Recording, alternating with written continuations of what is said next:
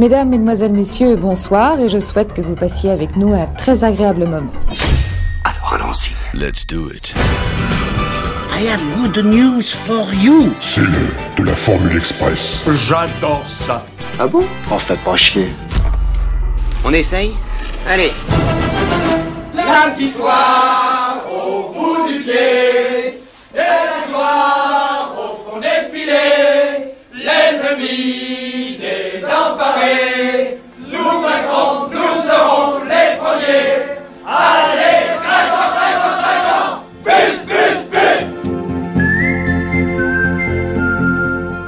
Salut à toutes et à tous et bienvenue dans cette 42e Formule Express de Retour à l'écran.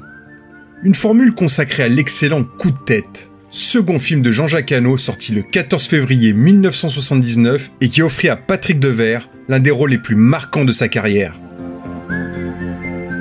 Un film qui ne connut pas une genèse facile ni un véritable triomphe lors de sa sortie en salle, comme vous allez l'entendre. Mais c'est finalement grâce à ses nombreuses diffusions à la télévision que Coup de tête obtiendra le statut de film culte et trouvera enfin la place qu'il mérite dans les classements des meilleurs films français des années 70. Pour toutes celles et ceux qui ne l'auraient jamais vu, Coup de tête, ça raconte quoi? Coup de tête, c'est l'histoire de François Perrin, un joueur de football médiocre de l'équipe de la petite ville de Trinquant, propriété du grand patron de l'usine dans laquelle il travaille également. Peu apprécié de ses coéquipiers et du public, François est souvent la cible de moqueries et de mépris en raison de son manque d'éducation et de son comportement impulsif.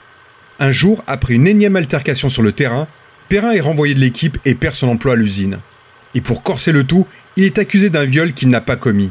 Mais l'équipe doit jouer en Coupe de France et ne peut absolument pas se passer de Perrin. François se rend compte alors de l'opportunité qui se présente à lui, se servir de cette situation pour prendre sa revanche sur ceux qui l'ont constamment humilié. Monsieur le Président, j'aimerais vous dire deux mots. Qu'est-ce que ça veut dire, Je- Lambert enfin Mais je ne sais pas, monsieur le président, il est rentré sans On m'a même viré du foot il y a trois semaines. Bon, écoutez, je ne suis pas au courant de tout ceci. Mettez-vous en rapport avec l'entraîneur. Aujourd'hui, on me vire de l'usine. Je suppose que vous allez me reprendre mon logement. Qu'est-ce que vous faites, là? Mais je vous dois tout, Monsieur le Président. Alors, je vous rends tout. Tout commence en 1976. Jean-Jacques Hano est alors un réalisateur confirmé de films publicitaires. À cette époque, il a déjà mis en boîte pas moins d'une vingtaine de spots, et notamment un pour les Crackers Belin, qui remporte la Palme d'Or au Festival international du film publicitaire de Cannes en 1973. Crackers Belin,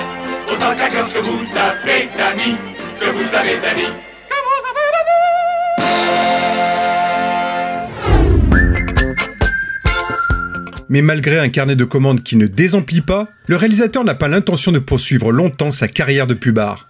Son ambition, c'est de faire du cinéma. Hano, qui vit également à cette époque une situation personnelle compliquée, s'est associé depuis quelque temps déjà pour écrire son premier scénario avec Georges Fanchon, un écrivain et scénariste de renom à qui l'on doit notamment le script de Sept morts sur ordonnance de Jacques Rouffio. Ce scénario, c'est celui de la Victoire en chantant qui raconte l'histoire de deux colonies, l'une française, l'autre allemande, qui s'affrontent au cœur de l'Afrique pendant la Première Guerre mondiale. Une histoire qui ne va malheureusement pas vraiment susciter l'intérêt de la majorité des producteurs de la place de Paris. Ah bah euh, personne voulait me le financer évidemment parce qu'on me disait non les, films sur l'Afrique euh, ça n'intéresse personne mais je disais mais moi ça m'intéresse alors évidemment c'est pas un discours euh, recevable mais j'ai tellement insisté j'ai mis sept ans à, à- à monter ce film, d'abord à l'écrire. J'avais fait une erreur, je croyais qu'on écrivait un film comme Lelouch en 15 minutes ou en 15 jours. Mais euh, moi, ça m'a pris euh, 4 ans. euh, C'était ça que je voulais faire. À l'é- À l'époque, j'étais très gâté, je faisais des films publicitaires, on m'en proposait 250 par an, je disais non à tout. Et j'avais le choix de faire le film de mon cœur et non pas un film qu'on me propose, des films qu'on me proposait. On me proposait des comédies parce que je faisais des films rigolos. En 30 secondes, vous pouvez pas faire euh, de l'émotion. Hein. Euh, Vous pouvez faire du spectacle ou un truc drôle, un gag.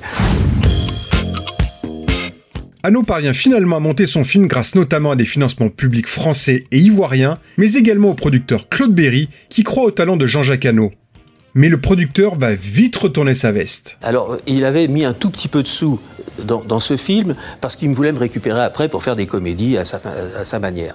Et euh, il, me tanne, il me dit mais je veux voir un prémontage. À l'époque, on ne voyait pas les films en couleur. En couleur, on les voyait en noir et blanc d'abord, non étalonnés, c'est-à-dire qu'il y avait des, des scènes où on voyait pratiquement rien, et il y avait un dialogue sur deux. Et je lui dis, Claude, je ne peux pas te montrer ça. Si, si, je suis un professionnel. Au bout de 12 minutes, il est là en train de s'énerver sur sa chaise. Et il sort, il dit bon j'ai compris, tu touches pas ta bille, euh, t'es bon en film publicitaire, retourne à faire des films publicitaires, t'es nul en cinéma. Bon bah euh, j'ai accepté. La victoire en chantant sort tout de même en septembre 1977. Et malgré une presse plutôt conquise, le film connaît un véritable échec public cumulant moins de 200 000 entrées. Si Jean-Jacques Hano est très affecté par cet échec, il décide pourtant de ne pas baisser les bras soutenu par Alain Godard, un brillant publicitaire et complice de longue date du réalisateur, qui va lui souffler le sujet de son prochain film. C'est pas une époque terrible, mais euh, le cinéma c'est ma vie. Et euh, avec mon copain Alain Godard, qui était un type que euh, je respectais beaucoup, que j'aimais beaucoup, car il était le seul dans tous les, films publicitaires que j'avais entrepris qui m'amenait des idées brillantes et que je n'avais pas besoin de refaire moi-même. À chaque fois, euh, il me disait j'ai peut-être un truc pour toi, j'allais le voir, il me racontait l'idée en 12 secondes, pour un film de 30 secondes ça suffisait, et je trouvais l'idée formidable, et euh, je, n'avais qu'une envie, c'était de faire le film tel qu'il me l'avait décrit. En bavardant, euh, il me dit, tu sais, il y a un truc qui, t'intéresserait certainement, toi qui as le goût de la comédie italienne, de la, de la sociologie, tout ça, c'est de travailler de, dans le dans, l'univers des petits clubs de foot ou du foot, je sais plus exactement ça. ça. Si Jean-Jacques Hano se montre un temps dubitatif, ne connaissant absolument rien au milieu du football, il se laisse convaincre par Alain Godard qui lui connaît bien le sujet. Moi, contrairement à lui, d'abord, j'ai toujours aimé le football. La pub adore le football les dirigeants de pub euh, étaient, avaient joué dans leur jeunesse, se souvenaient plus à quel point ils avaient été mauvais d'ailleurs. Dans, l'agence de pub que je euh, dirigeais, plus ou moins, enfin dont je dirigeais la création, j'ai assisté à la naissance du Paris Saint-Germain avec Bernard Brochant, euh, Daniel Echter, Juste Fontaine et tout. Et je me souviens, j'allais au match, moi, j'allais, j'allais au Parc des Princes, euh, à dans la tribune présidentielle, ça me plaisait et tout. Mais j'étais à côté de la femme de Bernard Brochant qui me disait, mais tu te rends compte, euh, c'est épouvantable, Bernard s'est endetté, euh, est-ce qu'on va garder notre maison si jamais ils perdent Et moi, à chaque but que le Paris Saint-Germain euh, encaissait, évidemment, je me tournais vers la femme de Bernard, je lui disais, tiens, c'est ta cuisine qui vient de partir, ou c'est ton salon, ou c'est le canapé. Je trouvais quand même disproportionné des gens qui, donnent des coups de pied dans un ballon et, tout ce qu'il y avait autour. Les deux hommes se mettent alors à travailler ensemble en s'immergeant dans l'univers impitoyable du ballon rond. C'est vrai qu'ils connaissaient rien de rien au football. Six mois plus tard, il en connaissait plus long que moi, qui lisait l'équipe tous les jours et qui m'y intéressait déjà depuis un certain temps. Il connaissait tout, les divisions d'honneur, les machins. On s'amuse beaucoup, on rencontre des présidents de clubs. Lui me présente Bernard Brochant, qui était son patron à l'époque, et son pote en même temps, lequel Bernard me, me donne euh, plein de bons conseils. Il nous voit la partie sur l'écriture de ce scénario. Euh, J'en parle autour de moi, ça n'intéresse évidemment personne. Et puis soudain, un jour, euh, il y a Claude Berry qui me rappelle, un jour de janvier, je crois. Je le prends. Ah, Claude, comment ça va? Il me dit, mon chéri, euh, tu sais, ton film, c'est un chef-d'œuvre. Je l'ai vu avec Pierre. Quel Pierre De quel Pierre il me parle euh, On a trouvé ça extraordinaire et tout. Bravo, je te félicite. Et puis, pardon de t'avoir dit que c'était. Pardon, mais vraiment bravo. Bon, je rapproche le téléphone, je me dis Pierre. Bon. En fait, il parlait de Pierre Richard, qui était une superstar à l'époque dans la journée, comme ça, deux, trois personnes me disent bravo. Claude Berry lui reparle en effet de la victoire en chantant, qui, malgré son échec en salle, vient en effet d'être sélectionné aux Oscars dans la catégorie meilleur film en langue étrangère. Mais attention, non pas sous la bannière tricolore, mais pour représenter la Côte d'Ivoire. Si ce coup de théâtre peut enfin permettre à Jean-Jacques Hano de voir l'avenir de son prochain film plus sereinement, personne ne croit en la consécration de la victoire en chantant à Hollywood. Moi, je ne suis pas allé euh, aux Oscars. D'abord parce que mon producteur m'avait dit ne viens pas, tout le monde croit que tu es noir et ils vont être déçus s'ils voient que tu es blanc. Bon, ça m'a semblé raisonnable. Puis de toute façon, la presse française avait annoncé que c'était Cousin Cousine, un très bon film d'ailleurs, et euh, c'est une comédie très sympathique et euh, tout le monde annonçait la victoire évidente de ce film-là. Donc moi, euh, je ne suis pas allé euh, applaudir le succès même d'un confrère que j'aimais beaucoup. Je suis resté dans mon lit à Paris. Et puis vers 2 heures du matin, le téléphone sonne. Ma femme, qui était en train de divorcer de moi, euh, prend le téléphone. C'est Fechner, qui était un producteur de films comiques, qui lui dit Ton mari à l'Oscar. Comme il faisait des films comiques, j'ai pensé que c'était un, gag, une mauvaise blague. Mais après, la secrétaire de mon producteur appelle en disant Qu'est-ce qu'on t'avait dit? Ben, On m'avait rien dit du tout. En tout cas, j'attends les informations à 6 heures du matin. Et là, j'entends Déception pour la France, c'est un obscur film de Côte d'Ivoire qui vient de remporter l'Oscar.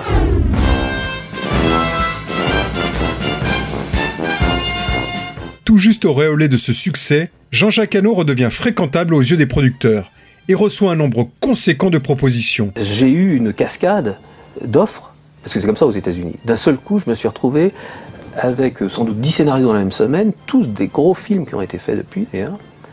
Et alors là, euh, je dois dire que j'ai, je crois, eu le seul bon réflexe, c'est de tout refuser et de continuer sur le film que je voulais faire. D'autant plus que le scénario du Haran, qui ne s'appelle pas encore Coup de tête, fait particulièrement écho à la situation que Jean-Jacques Hano vient de vivre, passant de l'ombre, suite à l'échec public de la victoire en chantant, à la lumière avec son sacre hollywoodien. Alors miraculeusement, si vous voulez, je me retrouve avec un scénario qui parle d'un mec à qui plus personne ne parle, et qui soudain est porté en triomphe à cause d'un but marqué par hasard, et ce truc-là m'arrive. Donc, comme je m'en moquais dans le scénario, je, suis amené à cette époque-là déjà à me moquer un petit peu de cet extraordinaire retour de situation où soudain, ceux qui me trouvent nul, en particulier la, femme qui me laisse par exemple, eh bien, le, jour où, où l'Oscar arrive, eh bien, elle elle sort précipitamment de, son lit, elle met son plus beau peignoir et elle me prend par, l'épaule. D'un seul coup, je suis redevenu un mari euh, valable. Alors qu'elle avait vu le film, elle dit Ouais, pas terrible, mon pote. Alain Poiret, l'un des grands producteurs de la Gaumont, qui sollicitait déjà Anneau depuis quelques années pour tourner au sein de la firme à la Marguerite, appelle à ce moment-là le réalisateur ayant eu vent qu'il préparait un nouveau film.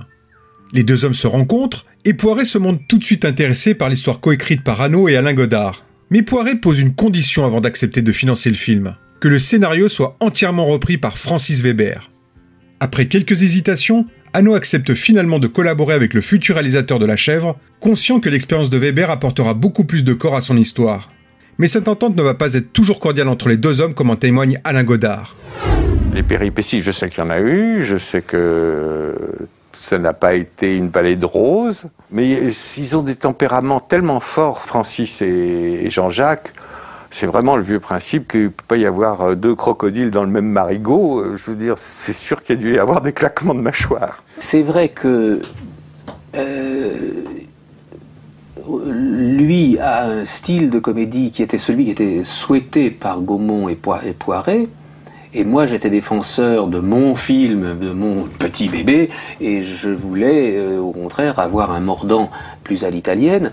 Et je me souviens qu'un jour, je l'avais beaucoup choqué, beaucoup vexé. D'ailleurs, je ne sais pas pourquoi c'était vexé. Je lui avais dit tous les deux, on n'est pas du même monde. Francis, évidemment, euh, est quelqu'un qui euh, adore le confort, qui ne sort pas d'un certain milieu. Et on a eu des rapports qui n'étaient pas toujours faciles avec Francis. Malgré toute son expérience, Weber va en effet éprouver les pires difficultés pour pondre le scénario définitif de Coup de tête, se voyant refuser bon nombre de ses versions par Poiret d'un côté et Jean-Jacques Hano de l'autre. En fait, c'est une mécanique de western où un cow-boy rentre chez lui, il se rend compte que des méchants ont scalpé sa femme, violé son cheval, tué ses enfants, etc.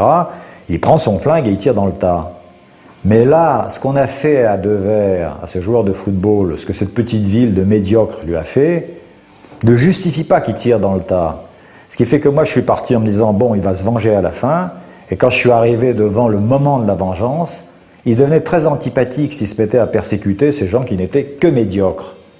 Et à partir de ce moment-là, il a fallu inventer une vengeance plus sophistiquée qui consiste à laisser les gens en frustration de vengeance.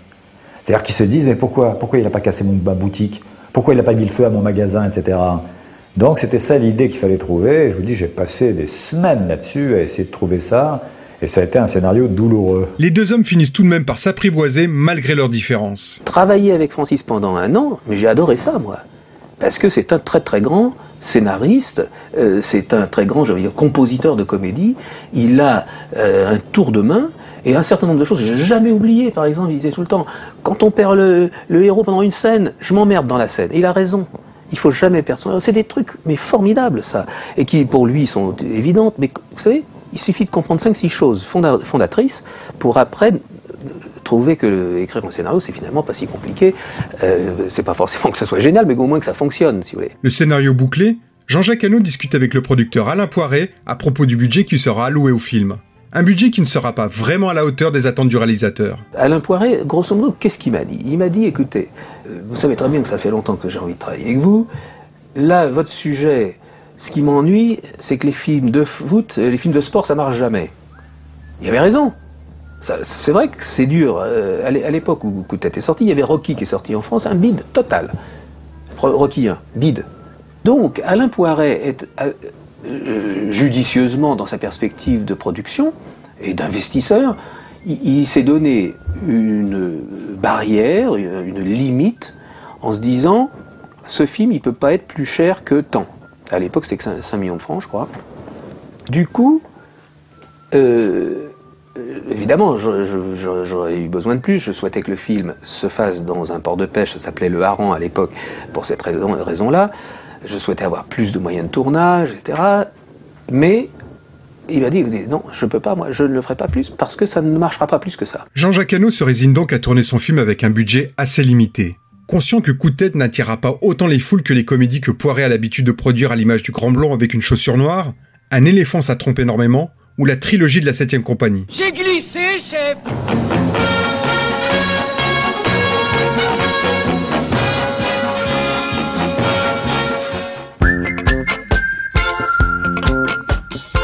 Jean-Jacques Hano doit trouver maintenant l'acteur qui va incarner cet homme rejeté par tous et qui décide de se venger. À l'époque, il y avait deux acteurs, Pardieu et Devers. un qui était extrêmement, extrêmement célèbre et l'autre qui l'était moins. Patrick l'était moins. Et euh, Depardieu faisait a fait une série de succès. Patrick, c'était des succès plus moins, moins triomphants. Mais le personnage que nous avions écrit, euh, dans sa dualité, dans sa fragilité, était beaucoup plus proche de Patrick que, euh, de Pardieu. Et donc, euh, moi, je me suis adressé à, Patrick, et Patrick a tout de suite aimé le projet, a tout de suite souhaité le faire, sauf que Poiret n'était pas du tout d'accord. Et il n'était pas du tout d'accord parce que Patrick avait la réputation, lâchant le mot, de se droguer, et ce qui n'était pas faux. Et euh, Poirel a été extrêmement euh, tranchant. Euh, il a dit de toute façon l'assurance ne le prendra pas. Moi je ne peux pas travailler avec un acteur qui ne sera pas assuré. Donc c'est non. Alors je suis allé voir Patrick, je lui ai dit écoute, la situation elle est simple. moi je veux que tu fasses le film. toi tu as envie de le faire. Mais voilà la réalité. Il m'a dit j'arrête. Je l'ai vu se transformer physiquement euh, dès, la semaine d'après. Complètement. Il s'est mis à se faire du sport. Et euh, j'ai eu une conversation avec, euh, avec Poiret. Et je lui ai dit, voilà, il m'a dit j'arrête, il m'a dit il le fera pas. Je lui ai dit si, il le fera. Et après, j'ai dit à Patrick, attention, hein, c'est le contrat entre nous. Et il m'a dit, tu peux compter sur moi. Grâce à ce deal passé entre les deux hommes, le tournage se déroule dans de bonnes conditions entre la région parisienne et la ville d'Auxerre où les scènes de match seront mises en boîte. Giroud, le célèbre entraîneur du club de Lyon, vient également prêter main forte à l'équipe en prodiguant des conseils techniques pour toutes les séquences footballistiques. On avait pris des images réelles du match qui s'était, ils étaient venus tourner le jour de AJ Auxerre 3. Et il y avait une action que j'avais inventée euh, où l'arrière droit montait exactement ici. Euh, on lui donnait la balle, il centrait. Il y avait un arrière qui dégageait dans le tibia de Patrick Devers et la balle allait dans les buts. Jean-Jacques Cano, il dit allez, on fait un essai. Et il met son, son œilleton là, je sais pas comment ça s'appelle. Je lui dis vous devriez mettre une caméra quand même là-dessus. Parce que si par hasard on réussissait votre truc, il vaudrait mieux l'avoir dans la boîte. Non, non, ça va, je regarde d'abord. J'ai Jean-Jacques, le foot, ça c'est très dur. Faudrait. C'est moi le metteur en scène, c'est pas toi. Bon, d'accord. On tourne l'action, l'arrière monte, c'était Lucien Denis qui habite toujours au Cerf. Il fait le centre, l'arrière de mon équipe B dégage dans le genou de Patrick Devers et ça va dans la lucarne. Mieux que ce qui était demandé. Formidable. Il dit alors maintenant on y va. On en a fait 35. On n'en a pas réussi une seule. Une fois le tournage terminé, la production fait appel à Pierre Bachelet pour composer la bande originale du film. Si l'homme reste aujourd'hui connu pour ses chansons comme les inoubliables corons, c'est lui aussi que l'on retrouve derrière les musiques de Emmanuel et les bronzés font du ski. C'était quand même une situation dramatique. En réalité, c'est ça le problème. Une situation dramatique, ce pauvre mec qui était accusé de viol, machin, enfin bon, c'était dramatique. Et finalement, il fallait avoir un, truc un peu. Allez, on se marre de tout ça. Et ça, c'est. Et le, la petite mélodie, pop, pop, pop, pop, tout d'un coup était là, et au-dessus de tous ces emmerdes, toutes ces catastrophes qui lui arrivaient, on avait une espèce de, de, de fil conducteur du film, optimiste, un peu comique, sauf qu'il manquait encore un élément pour que, pour que ce soit abouti, que ce soit complet. J'ai trouvé cette idée de sifflet. Alors c'est toujours un peu, ça fait peur les sifflets parce qu'on se dit, oh, ça va faire un peu boy scout. euh. Mais il s'est trouvé qu'à l'image, ça collait complètement.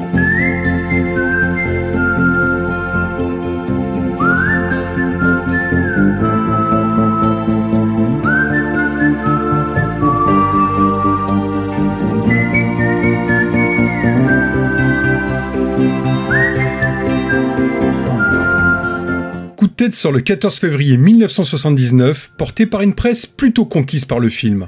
Les critiques étaient bonnes sur Coup de tête, d'une manière générale. Il y en a eu de mauvaises, comme d'habitude, évidemment. Euh, on m'a reproché d'avoir fait un film caricatural, d'avoir été très méchant avec euh, euh, les héros du sport. Mais d'une manière générale, c'était plutôt bien ou, très bien. Sauf que, si vous voulez, grosso modo, les gens disaient c'est un formidable petit film. Mais c'était déjà à l'époque où les gens voulaient plus aller voir des formidables petits films, ils voulaient aller voir des films au cinéma, pas des petits films. Et le fait qu'il y ait ça, c'était des très bonnes critiques, mais des, des petites critiques très bonnes. Vous voyez Des petites critiques très bonnes. Dans des pages comme ça, où il y avait des grandes critiques assez mauvaises, d'autres films qui ont beaucoup mieux marché. Le film ne connaît pas en effet le succès attendu cumulant un peu moins de 1 million d'entrées. Il faut dire que Coup de tête n'a pas été vraiment soutenu par la Gaumont qui n'a assuré que le minimum syndical pour promouvoir le film. Patrick Devers refuse également d'en faire la promo alors fâché avec les médias. Quelques semaines après la sortie du film, l'acteur envoie tout de même une lettre à Jean-Jacques Hano pour le remercier pour ce qu'il considère déjà comme l'un des meilleurs films qu'il a fait. Je profite que j'ai un aussi beau papier que le tien et que je suis également à New York pour t'envoyer à mon tour une vieille lettre.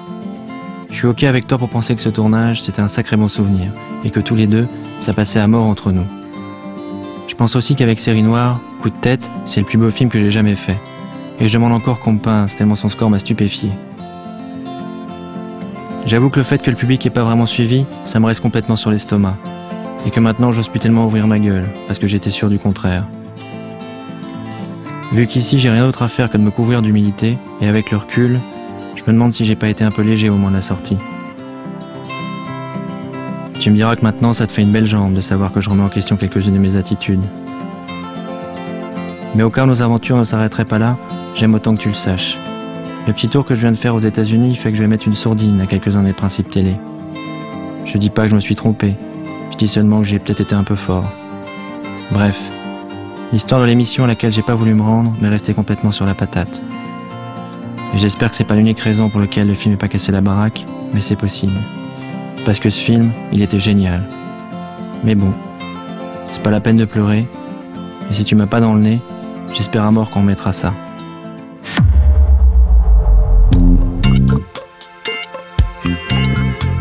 Satire sociale, comédie acerbe, Coup de tête n'est avant toute chose pas un film sur le football. Jean-Jacques Hano qualifie lui-même son film dans son livre Une vie pour le cinéma de sociologique dont le thème principal est la mesquinerie bourgeoise. Le film nous rappelle surtout les grandes comédies italiennes, parfaitement cyniques, qui ici viennent railler une certaine France phallocentrée, à l'esprit de chapelle totalement beauf, où le puissant règne à coups de bassesse politicienne. Bah oui, voyou, voyou. Bon, il va faire un peu de tôle. Je peux pas lui faire de mal. Je veux qu'on gagne dimanche, le reste, je m'en fous. J'entretiens 11 imbéciles pour en calmer 800, qui n'attendent qu'une occasion pour s'agiter. J'ai besoin qu'on fasse une bonne saison. Coup de tête, c'est aussi un film où se mêlent des réflexions sur le vedettariat, la notoriété et la vengeance. Bref, vous l'aurez compris, Jean-Jacques Hano s'initie un film extrêmement riche porté par la brillante interprétation de Patrick Devers, parfait dans la peau de cet écorché vif, moins con qu'il n'en paraît, tant sa vengeance sera accomplie avec une intelligence froide. Je lève mon verre au tas d'ordures qui m'entourent. Il y a de quoi remplir une sacrée poubelle. Si c'est une plaisanterie, j'avoue que je ne la trouve pas très drôle. Silence Nom de Dieu J'essayais de vous faire rire. C'est l'histoire d'un mec qui viole une fille. Et comme on a besoin de lui pour jouer au foot, on accuse un pauvre connard. Vous la connaissez, président? Ouais? Je vais la raconter Asseyez-vous Vous serez bien pour rigoler Asseyez-vous On ne bouge pas S'il y en a un qui se lève, je raconte tout à la presse. Tout ce que je sais. On se tait C'est moi qui parle, maintenant. Un dernier mot sur la galerie de personnages plus pathétiques les uns que les autres, tous aussi remarquablement interprétés par un casting 4 étoiles, Jean Bouise, Gérard Hernandez, Paul Le Person, Maurice Barrier ou Michel Aumont. Mention spéciale à France Dougnac, qui interprète le seul personnage véritablement respectable du film et qui nous a malheureusement quittés en 2018. Je ne peux que vous recommander de voir ou revoir ce film qui n'a pas pris une ride, bien au contraire, tant il reste plus que jamais malheureusement d'actualité. On se retrouve très vite pour une nouvelle remise en lumière. En attendant, tous nos précédents épisodes sont toujours disponibles sur notre site retouralécran.fr, sur YouTube et sur les meilleures plateformes de podcast et de streaming musical. À très bientôt. Bah, si je devais résumer ma vie aujourd'hui euh, avec vous, je dirais que c'est d'abord des rencontres. C'est vrai que je ne vis que pour le cinéma. Pour être aimé, il faut être aimable. Vous voulez un chocolat? C'était pas ma guerre Back and full force. Quelle est votre devise? Je m'appelle Bond, James Bond. Vous délirez totalement là. C'est ça qui permet de voyager à travers le temps. La vie a plus d'imagination que nous. J'espère que je ne vous apprends rien. Vous êtes un mélancolique. Mélancolique, mon cul.